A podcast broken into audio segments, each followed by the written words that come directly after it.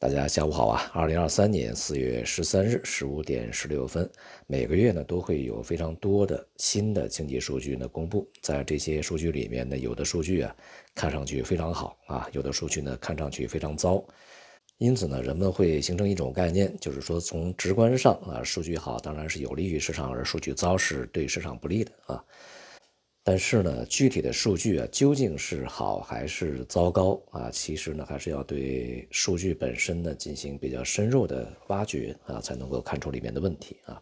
他们对市场的影响，当然也不是一加一等于二那么简单。像最新啊公布的中国三月份的出口数据啊，是同比大增百分之十四点八，这远远的高于市场的。所预期的这个下降百分之七啊，一个是负增长百分之七，这个数字还不小，而另外呢是这个正增长百分之十十四点八，这两者之间相差就二十一点八啊，这个数据呢还是相当的大的差距啊。如果从直观上来看呢，这个数据呃理所当然应该是作为经济非常强劲的一个信号啊，当然也会对市场呢这个带来一些提振啊，但是呢我们去细看呢。如果我们只从当月的数据和这个同比来去比较的话，那么在这个去年同期啊，基数呢是相当低的，这就使得呢这个月的这个数据增长啊就显得比较夸张一些啊。其次呢，我们看这个前两个月呀，呃，出口都是大幅度的萎缩啊，这个全是负增长，而且幅度相当大。你像上个月的这个出口同比是大降百分之六点八啊。这要远远逊色于市场的预期啊！像一月份的数据呢，与此大体而言呢，是反映出相同的一个信息和意思啊。所以呢，三月份的这个整体数据的一个高于预期啊，其实是建立在前面两个月的这个数据啊大幅低于预期的这个基础之上啊。所以说，这样的一个数字呢，并不意味着整个的一季度我们的整个外贸形势就特别的好啊。那么另外呢，我们从三月份的 PMI 啊这个数据的分项数据来看呢，出口的新订单指数是大幅萎缩的啊，到五十以下了。那么企业所反映的是外部需求相当疲弱，是不足的。那么在这种形势之下啊，三月份的出口订单的上升，可能反映了在前面积压的一些订单啊集中的这个出货啊这样的一个情形，同时呢，也反映了出口的结构性的变化啊。比如说呢，这个在之前的主要目的地啊，目前呢相对来讲是数据比较疲软的，而之前的这个次要的一些目的地增长是比较高的啊。但是次要的这些目的地，也就是说，他们对于整体的这个出口形势啊贡献度相对小的这些目的地，它究竟能否会持续下去呢？就是一个问题啊。另外呢，如果我们加上啊这个进口的。这个数据仍然是同比下降百分之一点四啊，同时像美国、欧洲啊一些他们的这个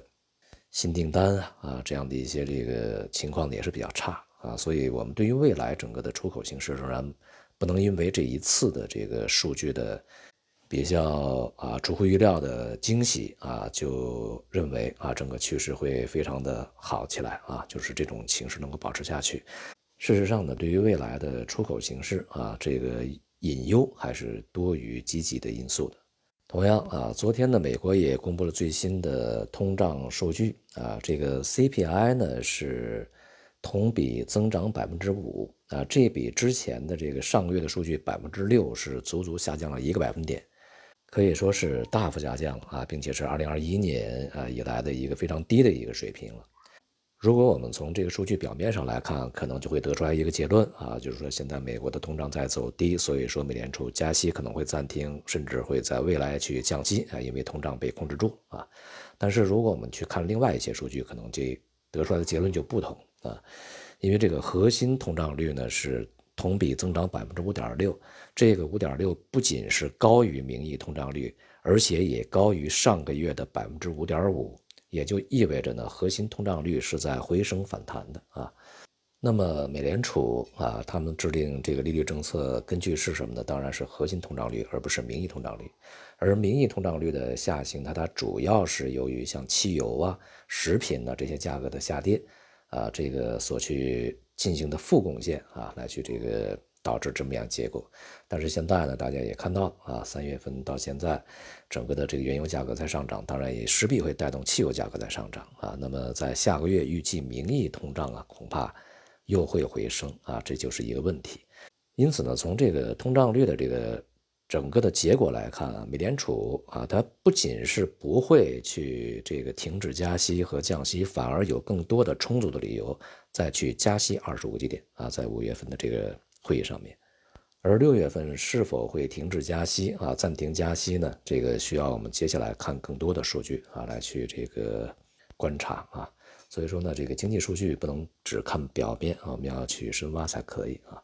因此呢，我们看到这两个数据啊，美国的通胀率下行啊，和这个中国的这个出口的同比上升，并没有去激励啊美股的上升和 A 股的上升，反而是隔夜美股下跌，今天的 A 股呢也是全面下跌啊。超过三千多只股票是下跌的，行业板块个股也都是大多数走软。那么前面的这些热门的赛道啊，这个科技啊，硬科技也好，AI 也好，在今天继续的回落调整。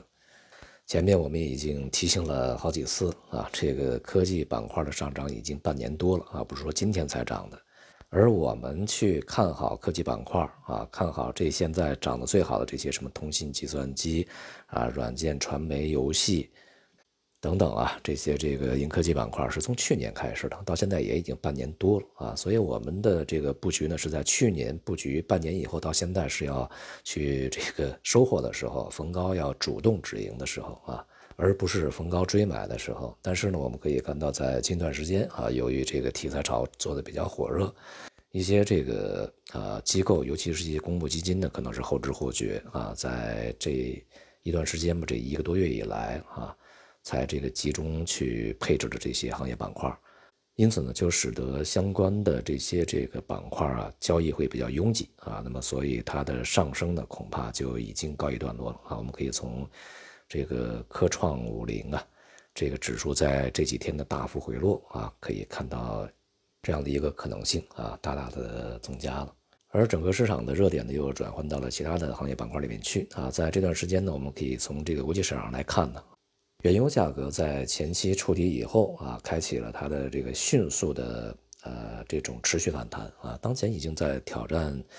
呃大概有半年左右的上方的一些压力区域啊。那么预计呢，未来原油价格将再度的走高啊，这也就是我们在去年年底对于今年的十大预测里面的这个通胀啊里面的一个因素，就是原油价格、能源价格将会呃重新回升。目前的价格呢还不算是一个比较高的位置啊，上方空间还是不小的啊。